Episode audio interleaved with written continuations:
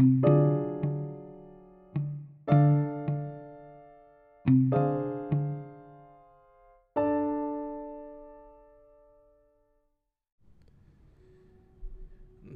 David Lane nació en Glasgow, Escocia. Después de estudiar medicina, comenzó a trabajar como psiquiatra para el ejército británico y aumentó su interés por el tratamiento de la angustia. Luego se formó en la clínica Tavistock de Londres. En 1965 creó la Philadelphia Association con un grupo de colegas y juntos iniciaron un novedoso proyecto psiquiátrico en el Kingsley Hall de Londres, que implicaba la convivencia de pacientes y terapeutas. El errático comportamiento y las inquietudes espirituales de Lane hacia el final de su vida hicieron que su reputación se resintiera. Como nunca logró desarrollar una alternativa que fuera viable a los trastornos médicos convencionales, sus ideas no suelen ser aceptadas por la psiquiatría pero sus aportaciones al movimiento de la antipsiquiatría, sobre todo en terapia familiar, han tenido un impacto duradero. Falleció de un fallo cardíaco en 1989. Entre sus obras principales se citan El yo dividido, El yo y los otros, Cordura, locura y familia, y La política de la experiencia.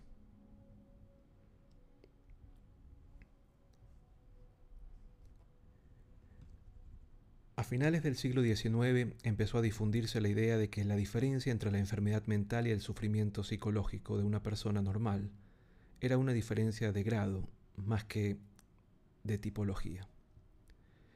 Sigmund Freud afirmó que la neurosis y la normalidad se hallan en la misma escala y que cualquiera puede sucumbir a la perturbación mental en circunstancias desfavorables.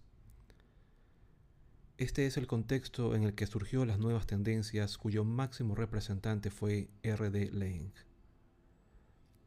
Biología y comportamiento. Como Freud, Laing desafió los valores fundamentales de la psiquiatría, rechazando su concepción de la enfermedad mental como fenómeno biológico y subrayando la importancia de las influencias sociales en las que incluyen las influencias culturales y las familiares, las que configuran la experiencia personal de cada individuo. Aunque nunca negó la dura realidad de las enfermedades mentales, sus opiniones contrastaban vivamente con la práctica y las bases médicas de la psiquiatría. El trabajo de Lane cuestiona la validez del diagnóstico psiquiátrico, partiendo de que el proceso común para diagnosticar las enfermedades mentales no sigue el modelo médico tradicional. Los médicos realizan exámenes y pruebas para diagnosticar afecciones físicas, mientras que el diagnóstico psiquiátrico está basado en el comportamiento. Para Lane, hay un conflicto inherente en el hecho de diagnosticar enfermedades mentales basándose en el comportamiento para luego tratarlas biológicamente con fármacos. Si el diagnóstico se basa en la conducta, también el tratamiento debería basarse en ella. Leng añade que además los fármacos perjudican a la capacidad de pensar, interfiriendo así en el proceso natural de recuperación. Sobre la esquizofrenia. El trabajo principal de Leng consistió en comprender y tratar la esquizofrenia, una grave enfermedad mental caracterizada por la alteración severa del funcionamiento psicológico, y en explicarla al público no especializado. La esquizofrenia, según Leng, no se hereda, sino que es una reacción comprensible ante una situación invisible. Tenía en cuenta la teoría del doble vínculo del científico Gregory Bateson, que describe la situación en que una persona se enfrenta a expectativas en conflicto y cualquier acción conduce a consecuencias negativas, produciendo una angustia extrema. La enfermedad como avance.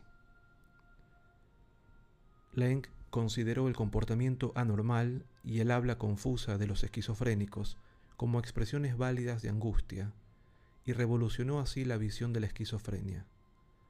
Según él, los episodios psicóticos eran intentos de los pacientes de comunicar lo que les aquejaba, y tenían que verse como experiencias catárticas y transformadoras que podían llevar a revelaciones personales importantes.